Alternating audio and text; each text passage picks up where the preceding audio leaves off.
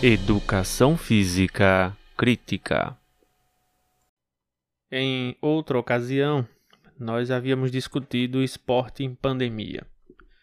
Desta vez, para coroar né, a discussão sobre esporte em pandemia, já que o esporte de alto rendimento retornou, se tornou referência para a retomada dessa prática de lazer, inclusive sem os cuidados sanitários, sem distanciamento, nem nada disso.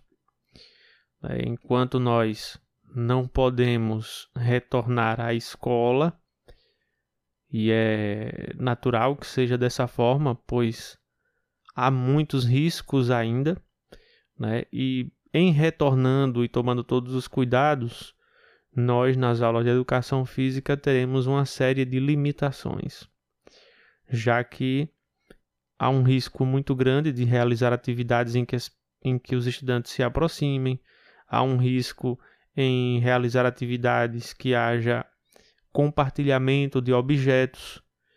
Então, é, se nós retornarmos às aulas presenciais, a aula de educação física será sempre é, na questão prática, né? Do, da sala de aula, da quadra de, de uma prática corporal, ela será sempre uma espécie de arremedo seguro daquela prática que o estudante já faz fora da escola. Ou seja, é, saindo da escola, o estudante pode, por exemplo, jogar futebol sem nenhum cuidado, mas dentro da escola será uma prática totalmente controlada, uh, sem nenhum contato físico, com distanciamento, enfim, com outra, outra série de questões sanitárias a serem obedecidas.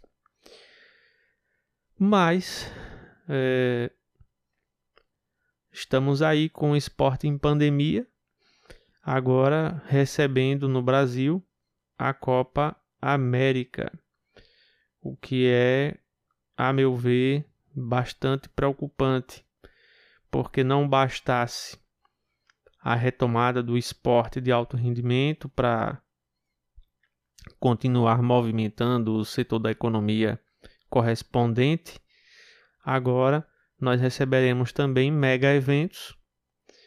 E eu não sei até que ponto haverá participação do público nesses mega eventos, não sei até que ponto haverá o envolvimento do público presencialmente nessa Copa América que foi autorizada, né, permitida, mas é realmente muito preocupante, muito preocupante, já que os atletas poderão ter contato é, com outras cepas do novo coronavírus que circulam em outros países.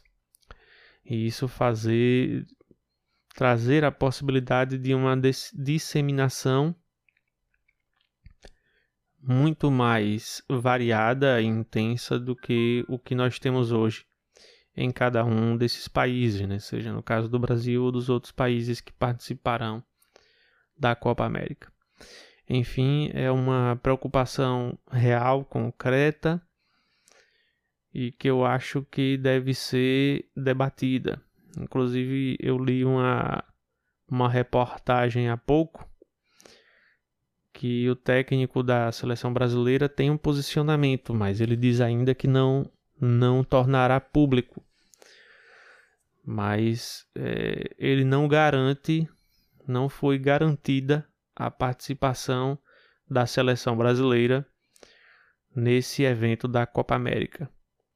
Então, Assim é um momento complexo que eu acredito, como já devo ter expressado em outros momentos aqui, que durante a pandemia né, o esporte de alto rendimento ele deveria ter sido contido, talvez até adaptado, como por exemplo surgiu aqueles é, o futebol de mesa, né? Então aquilo dali é uma adaptação bacana para esses momentos, já que os atletas não se aproximam, tá? Seria uma opção. Obviamente que não abrange todos os atletas, por exemplo, de um clube de futebol.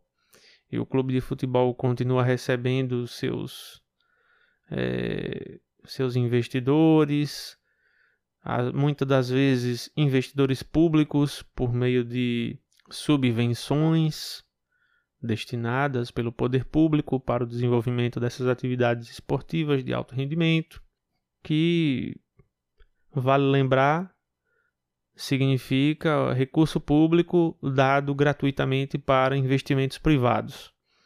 Né? Na minha avaliação, é isso que trata essas subvenções que vão para os clubes esportivos. É isso, começando aqui o debate e aquecendo 2021, que praticamente não nos deixa ter uma, uma regularidade de postagens e de conteúdos aqui no podcast, porque nós vivemos assoberbados do trabalho remoto consome nosso tempo de uma forma muito forte. É isso, gente. Começando aqui a postagem de 2021. Seria a nossa segunda temporada, não é isso? Já que postamos em 2020, agora em 2021. Apesar de ter começado o podcast com a gravação que eu fiz em 2019 ainda. Mas efetivamente nós começamos e tivemos regularidade em 2020. Não sei como será possível em 2021 manter essa regularidade, mas vamos fazendo aquilo que é possível no momento. Valeu, gente, e até a próxima.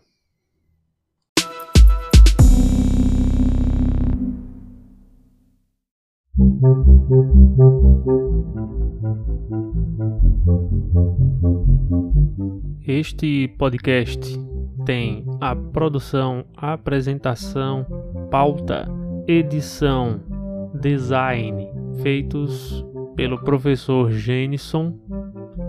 Você deseja apoiar essa iniciativa ou fazer parte dela? Entre em contato conosco pelas redes sociais no Facebook, no Instagram e no Twitter, arroba Educação Física Crítica.